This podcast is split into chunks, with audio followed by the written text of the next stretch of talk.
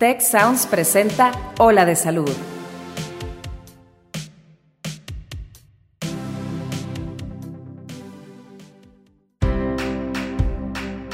Esto es Ola de Salud. Yo soy Fernando Castilleja. Y yo soy Marcela Toscano. Y aquí comienza tu ruta de bienestar. Amigos, bienvenidos. Yo soy la doctora Marcela Toscano y estamos aquí en otro episodio de Hola de Salud. Este es el espacio para ustedes que hacemos con mucho cariño para traerles información que nos dé prevención, salud, longevidad. Y el día de hoy no tenemos un tema poco interesante, al contrario, es un tema controversial, es un tema que está pues nuevo y por lo nuevo puede estar un poquito lleno de miedo, lleno de preguntas, que es el uso del cannabis medicinal. Y para eso tenemos hoy a un gran invitado, como siempre, el doctor Raúl Fernando Calderón Sepúlveda. Él es neurólogo pediatra, director del programa de neuropediatría y programa multicéntrico del TEC de Monterrey. Doctor, bienvenido. Gracias, es un placer estar con ustedes. Y definitivamente, como menciona, hay muchos mitos y realidades alrededor del uso del cannabis que comúnmente eh, todos eh, padres o pacientes o el público en general lo conocen como pues, la marihuana, ¿verdad? Y piensan y sabemos que ese es algo diferente, o sea, la marihuana como la conocemos comúnmente, eh, que utiliza la gente con fines ah, eh, alucinógenos o psicotrópicos, es diferente a lo que llamamos el cannabis. Son, ah, vamos a decir, viene de plantas diferentes, ¿verdad? Entonces, la parte medicinal, como en el pasado la gente utilizaba ungüentos de marihuana para dolor, y lo que utilizamos ahora es el cannabidiol, que es principalmente lo que conocemos como el, CBD, es lo que conocen los, los, padres. Ese viene de una planta que es ah, la planta del cáñamo. Entonces, número uno, no es lo mismo, eh, la gente piensa que es ir a la calle y comprar marihuana, hacerlo un té o ponerle el alcohol y untárselo. No, esto ya hay preparados en todo el mundo ah, de la planta del cáñamo, que es el CBD. Y algo interesante nada más para que, y, se está dando muchos usos eh, aceptados y no aceptados, estudiados y no estudiados. Y como usted dice, uno de los mitos es de que como es algo, una planta, es algo natural y no me va a dar problemas y los padres ya, vamos a hablar de, a nivel de la parte pediátrica, a nivel de la parte pediátrica, se le están achacando muchos usos que nos, eh, como para qué. Eh, número uno, gente que tiene eh, niños con autismo, lo utilizan para el autismo, para tratar de mejorar su sueño, su conducta, su agresividad, ah, y quieren que con esto curar el autismo Dos, se lo quieren utilizar para mejorar la atención en los niños, mejorar el sueño, mejorar la conducta. Este, y definitivamente es un uso que ahí está. No eh, a nivel de todos los, a pesar de que los padres dicen que hay cambios significativos, hasta este momento a nivel científico hay gran eh, cantidad de estudios, pero si juntamos todos los estudios, todavía no es concluyente el decir sí está aceptado para el uso en el trastorno del espectro autista, el uso del cannabidiol, de lo que llamamos del CBD. Ahora, eh, a nivel general, ah, hay muchos usos que usamos, eh, que usan para niños, adolescentes y adultos, como que pueden ser para el dolor, eh, el dolor que la gente llama dolor neuropático, para migraña, un tipo de dolor de cabeza, para algo que se llama la enfermedad de los tics, que es el síndrome de Tourette, para trastornos de sueño, para problemas de ansiedad, para problemas de depresión. Vemos que adultos llegan a la, eh, van a la consulta y lo quieren utilizar para quitar lo que llamamos la espasticidad, lo duro de pacientes que tienen alguna enfermedad que se llama esclerosis múltiple, lo quieren utilizar para Parkinson, para cáncer y se ha visto eh, que algunas personas que están recibiendo quimioterapia, que ese tratamiento le está dando náuseas y vómitos, lo utilizan para quitar estos efectos secundarios o para el cáncer. Entonces, número uno es, el organismo tiene lo que se llama receptores endocannabinoides, eh, que el organismo ya lo tiene, y hay muchos estudios, y estos receptores nos ayudan a regular muchas funciones que tiene el organismo, pero eso es algo a nivel natural. A nivel externo, eh, este, ah, que es diferente cuando tomamos de la planta de, del cáñamo, que mucho la gente, la gente le llama del hemp, H-E-M-P, de ahí hay muchos productos. Entonces, ese producto, eh, los productos, vamos a hablar, eh, tiene lo que se llama el CBD, y el CBD actúa a nivel de ciertos receptores que tiene el organismo, y estos receptores están principalmente a nivel del cerebro, lo que llamamos el sistema nervioso central, a nivel del sistema nervioso periférico, que viene siendo donde están los nervios, de ahí su utilización para el dolor neuropático, pero la gente no sabe que el CBD, aunque crean que es algo natural, tenemos que eh, pasa por el hígado y tenemos que chocar la función hepática. Esto puede afectar la función hepática y cuando le decimos a nuestros pacientes o a los padres de nuestros pacientes que esto pasa por el hígado, entonces este, ellos ya se quedan como, ups, yo no sabía que tenía que estar checando el hígado, yo no sabía que podía afectar el funcionamiento del hígado.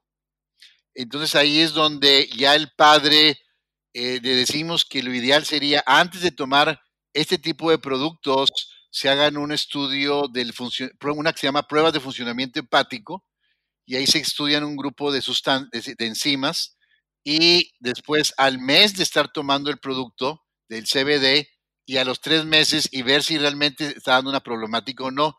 Entonces, de nuevo, ya hay casos de padres que al comprar productos que ya se venden en forma ah, libre, porque lo utilizan como si fuera un suplemento alimenticio, entonces ya cualquier gente puede vender y estamos llenos de productos que eh, a lo que llamamos la COFEPRIS, lo encargado de regular esto a nivel del país en México, eh, se puede utilizar, se venden y vuelvo a repetir, como piensan que es un producto natural, no les preocupa. Entonces, uno de los mensajes o de las realidades es que si es un producto natural, pero debe estar supervisado por un médico, ver la dosis para no tener efectos secundarios, de nuevo, y no todos los productos tienen la calidad adecuada. ¿A qué me refiero con eso? Dependiendo de dónde se extraiga las sustancias de la planta, es lo que va, a ocurrir. Y sabemos que, un ejemplo, vamos a hablar de la planta de la marihuana, eh, puede estar fumigada, este, y el papá coge esa planta, la compra en la calle porque es más barato, y así dicen los papás, doctor, o el paciente dice, hice un té de, la de algo natural y me lo tomé. Entonces no podemos tener concentraciones adecuadas.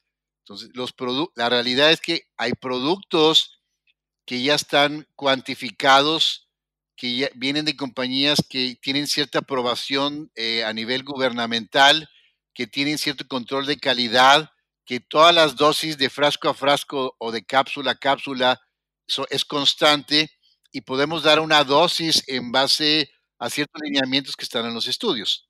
O sea, como que el problema es el que nos sucede con casi todos los suplementos, ¿verdad? De no hay, no hay eh, tanta regulación, de manera que no, no estamos tan seguros de lo que esté tomando el paciente y entonces, pues, ¿cómo lo cuidamos como médicos? Exacto, usted lo que acaba de decir es, como no hay una regulación, cada quien nada más dice, bueno, ah, bueno, yo leí que sirve la sustancia del cannabis, del CBD, y encontré que en internet alguien lo va, lo vende porque hay un grupo de papás que lo ha utilizado y le funcionó a cinco personas. Sabemos que hay algo que se llama el efecto placebo. ¿Qué significa? Es, eh, puedo, darlo, puedo, puedo, darle una cápsula que no tiene nada, eh, que tiene un color bonito y el efecto psicológico que llamamos puede influir en que yo vea esos efectos positivos. O vemos que muchos adultos o muchos niños están recibiendo un tratamiento por parte de su médico que sí está aceptado y al conjuntarlo con el producto, estos productos naturales del CBD, se lo achacan más el efecto positivo a esto. Entonces, uno, tenemos que tener cuidado. Eh, entonces, ahora, muchos productos, el CBD, hay un producto que es de las sustancias que le llaman el THC, eso que es el tetrahidrocannabidiol. Ese es lo que da la parte alucinógena de la marihuana. Esa parte me gustaría que nos ampliaras un poco más, doctor, porque como que por lo menos para las personas que no estamos tan relacionadas y que nada más oímos pues el chisme que anda en la calle, eh, no sabemos muy bien cuál es la diferencia entre oír que alguien eh, le, va a dar un producto derivado de la marihuana a un paciente, un niño en este caso, y entonces pensamos que eh, va a tener un, un, efecto alucinógeno adictivo, que están drogándolo. O sea, ¿cuál es la diferencia entre pensar eh, el producto es bueno, si es útil, qué parte es útil, qué parte es psicoactiva? O sea, ¿dónde estamos parados los consumidores ante esto? Vamos a suponer que eh, un médico un profesional de la salud recetó el producto o un, padre lo va, un, padre o un paciente lo quiere tomar. Número uno, la parte, como usted mencionó, alucinógena es la del THC, la del tetrahidrocannabidiol. Esa es la parte, vamos a decir, psicoactiva. El CBD tiene menos de, eh, un ejemplo, tiene una cantidad muy pequeña, es menos del 0.3% de THC. Entonces, si tomamos un producto que tiene CBD, que viene de la, parte de la planta del cáñamo, no vamos a tener esos efectos alucinógenos y en teoría no tendríamos esa parte psicoactiva. Ok, o sea, eh, en otras palabras sería, tenemos los beneficios, pero no la parte recreativa, por decirlo así. Exactamente, tenemos los beneficios medicinales, más no la parte recreativa. Cuando alguien compra la planta de la marihuana, que es diferente a la del cáñamo, ahí tiene arriba una concentración más grande del THC, que es la parte alucinógena psicoactiva. Entonces, ahí, esa tenemos que ser primera diferencia. Productos que mm. tengan CBD y no el THC, que es la parte psicoactiva. Entonces ya, ya compramos esa parte eh, que es, es, médica. Ahora, ya, ya sabiendo que este es un producto que farmacológicamente o eh, eh, que puede servir como medicamento, que el padre piensa que es natural, ahora sí, tenemos que ver que sea un producto con control de calidad, que no tenga pesticidas, que no tenga metales pesados, que tenga un buen control de, eh, eh, de no, no, sustancias agregadas, que es lo que cuidan las compañías farmacéuticas. Entonces, eso ya entramos a una parte donde hay mayor seguridad para mí como paciente, que no me va a dar un efecto secundario. Y ahora sí, luego hay que ir dosificando, ¿verdad? ¿Y qué tanto le pasa, doctor? ¿Qué tanto le pasa que, que pacientes estén bajo tratamiento médico convencional y que empiecen a utilizar CBD porque consideran que pues, es un suplemento, es algo natural y no lo reportan y después tengan alguna interacción medicamentosa negativa con los medicamentos que ya venían tomando. Muy interesante el comentario. Es, ah, número uno, el, el, eh, el, paciente a, veces no considera necesario comentarle a su médico que está tomando el CBD porque lo toma como si fuera una vitamina, como si fuera algo natural. Entonces no le digo que es muy importante decirle a su médico que lo está ingiriendo porque a veces nosotros como médicos pensamos que es mi medicamento que yo te receté el que está dando el efecto secundario y empiezo a moverlo y no es la combinación con lo del CBD. Y el mismo eh, eh, paciente de repente él solo va subiendo las dosis porque lo leyó o que porque piensa que no pasa nada. De nuevo, esto no debería ser auto recetado, debería ser bajo control del médico, decirle al médico para ver si se puede combinar y si el médico lo considera que se puede combinar, es como decimos, le decimos, bueno, yo no creo que sea una indicación terapéutica, pero si lo tomas bajo estos, vamos a estar en contacto los dos y vamos a ver que no haya ningún, no haya ningún problema. Ok. Sí, es como partir del hecho de que no porque sea natural, no tiene efectos eh, reales en tu cuerpo. Es lo que nos ha pasado antes también, por ejemplo, con, con algunos tés, ¿no? Como este té de gobernadora, creo que era que te daba insuficiencia renal y pues bueno, lo consigues en cualquier tienda naturista, pero pues tiene un efecto real, o sea, no, no, porque, no porque tenga nombre de, de planta o sea de la naturaleza, no te va a hacer algo. Exactamente, el hecho de que sea natural y sea una planta, eso es lo que le da como una, una falsa tranquilidad a la gente que lo toma. Dice, es una planta. Y mencionó algo muy interesante el té. Hay pacientes que me ha tocado, dicen, lo compré ahí en la calle, hice un tecito y me lo tomé. El problema es que al hacer un té no sabemos la concentración de la sustancia del CBD que estoy tomando, no sabemos si tiene la parte psicoactiva, alucinógena eh, que estoy tomando y va a haber una variabilidad de la dosis día tras día, entonces no vamos a sacar el provecho. Mm. Por eso, vuelvo a repetir, es importante que sea bajo asesoría de un profesional que tenga experiencia con esto una pregunta nada más como para no perderme y, que la gente que nos escucha se pueda quedar como con una información muy, muy clara de como cuál es el equilibrio, para qué sí usted como experto nos diría, ¿sabes qué? Si tienes estos padecimientos, que ya nos lo había comentado, pero como una, una, una notita así breve, si tienes estos padecimientos, acércate a tu médico, busca porque sí te puedes beneficiar y si lo estás pensando para estos otros usos, ni, ni lo creas, porque es puro mito que no te va a hacer nada. En la actualidad le, lo usan para un sinnúmero de enfermedades neurológicas y no neurológicas. Hasta ahorita, a nivel en el mundo, en forma internacional, para lo único que han podido comprobar y ciertos eh, como ejemplo la FDA, que es la Administración de Drogas y Alimentos de Estados Unidos y algunas europeas, dicen que es para la epilepsia. Y es epilepsia a nivel pediátrico. Salió para epilepsia resistente a tratamiento, que no funcionaba con los tratamientos convencionales que existen en este momento, que esos tratamientos daban muchos efectos secundarios y se vio que el CBD, el cannabidiol, ayudaba a controlar en forma significativa la epilepsia de difícil control. Para eso está aceptado a nivel del mundo y de México. Ahora, Cada, cada vez en los congresos se dice, bueno, y para la epilepsia resistente en el adolescente y en el adulto, hay muchos estudios que están corriendo y a veces eh, lo utilizamos para alguien que tiene epilepsia para decir, bueno, ya probaste eh, todos los medicamentos o las combinaciones posibles, vamos a probar con este producto del CBD con esta dosis por kilo de peso y gradualmente vamos a ir ajustando las dosis, que eso ya están establecidas para ver cómo mejoras. Y sí tenemos adultos que han mejorado la epilepsia. Fuera de epilepsia, todos los demás mm. padecimientos nada más están en estudio. Y no hay suficientes estudios.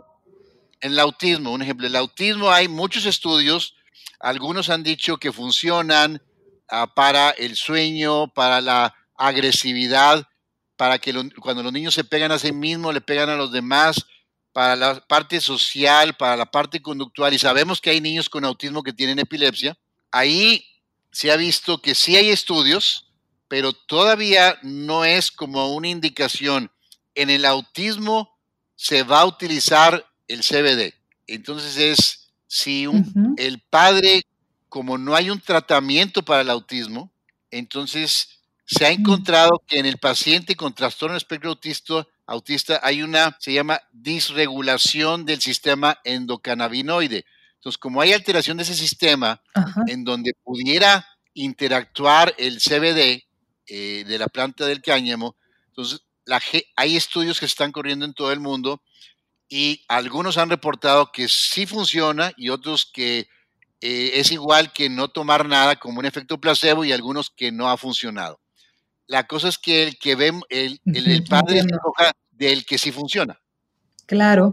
Y, sabe que, doctor, no, sabe cómo le agradezco que, nos amplíe esta información, porque sí notamos que hay mucha inquietud en, el, en, el, en la audiencia de el deseo de poder apoyar a sus, a sus pacientes o a sus familiares con alguna alternativa que como clama o como lo que se escucha es que es una opción más segura, que hace menos daño que, los medicamentos convencionales, se me hace importante que podamos dejar de satanizar, pero que tampoco estemos como totalmente confiados de, uy, dale para adelante, porque como bien lo, lo dice y nos insiste bastante en esta charla, el tema es que es muy nuevo y que faltan estudios. Entonces, si no hay suficientes estudios, pues habrá que tomarlo con cautela, ¿verdad? definitivamente un ejemplo. aquí en México, hablando de epilepsia resistente a tratamiento, sabemos que una de la primera paciente eh, que, está, la encuentran en, internet como Grace. Ella le funcionó, pero ella tuvo una combinación de CBD con THC. Entonces, eh, alguna gente sí ha combinado y se está en estudios la combinación de la parte no alucinógena con la parte alucinógena, pero teniendo mucho cuidado y bajo control estricto de un médico. Entonces, sí es, como dijimos, algo bastante nuevo pero, ah, digo, ya las plantas tienen definitivamente una, muchísimos años, pero los estudios en forma, lo más importante, en forma controlada, esos están empezando a salir. Primero, en algunos son de pocos pacientes, algunos pacientes que no son comparados. Es diferente comparar a un niño con un adulto, comparar un paciente con ciertos síntomas con uno que tiene más síntomas. Entonces, a veces no puedes llegar a una conclusión ya ha habido estudios que le llaman estudios de revisión o ah, de metaanálisis, donde revisan gran cantidad de estudios y llama la atención que al, e, evaluar todos esos estudios, encontramos que la gran mayoría tienen una metodología inadecuada para hacer el estudio, no se contempló escalas de revisión, no se tomó eh, el medicamento en forma adecuada, entonces, eso hace que el resultado final sea un poco dudoso y lo que se quiere a final de cuentas es tratar de darle al paciente algo que no le vaya a afectar, que no le dé problemas, pero usted mencionó tampoco eh, queremos satanizarlo y decir que, ah, que no lo haga. Y, y es reiterativo lo que digo es no ir a la calle y comprar una planta y como usted mencionó hacer un tecito. Y hay productos en México que tienen un buen control de calidad, y eso los médicos los conocemos, los utilizamos y hacemos el intento a veces para tratar de ayudar al familiar, pero él nos dice, oye, estoy interesado en tomar el CBD, tal marca, y le decimos, esta marca es mejor, empieza con esta dosis y le damos seguimiento. Excelente. Pues ahí lo tienen amigos, fíjense, se nos abre una ventanita en la medicina, eh, la medicina tradicional se empieza a abrir un poco a alternativas, nada más, pues como les decía el doctor Raúl Fernando Calderón, es hay que ser cautelosos, consulte a su médico, pero bueno, como dicen, disculpe las molestias, estamos trabajando. Doctor, muchísimas gracias por acompañarnos. Es un tema muy vasto. Eh, seguramente van a surgir dudas de nuestros, de nuestros escuchas y vamos a recuperar esas dudas para poder después ampliarnos e irnos sobre temas específicos, tal vez ir hablando padecimiento por padecimiento, cuáles sí, cuáles no. Muchísimas gracias por acompañarnos, doctor. Gracias a usted, eso fue un placer. Y amigos, pues nos conectamos en la siguiente Hola de Salud. Yo soy la doctora Marcela Toscano y fue un gusto estar con ustedes. Si quieres saber más sobre todo lo que pasa con la comunidad tech, te invitamos a escuchar Historias para Llevar, el podcast en el que hablamos sobre los temas más destacados de las noticias y eventos del TEC de Monterrey en todo el país. Escúchalo en Spotify, Apple Podcast y Google Podcast. Muchas gracias al equipo de Tech Salud, el Sistema de Salud del Tecnológico de Monterrey y al equipo de Tech Sounds. Productor ejecutivo de Tech Sounds, Miguel Mejía. Asistente de producción, Beatriz Rodríguez. Productores de Ola de Salud, Melissa Hinojosa, Nora Morales y Fernando Zamora. Postproducción, Max Pérez. Te invitamos a escuchar el siguiente episodio de Ola de Salud y el resto de los programas de Tech Sounds en los canales de tu preferencia.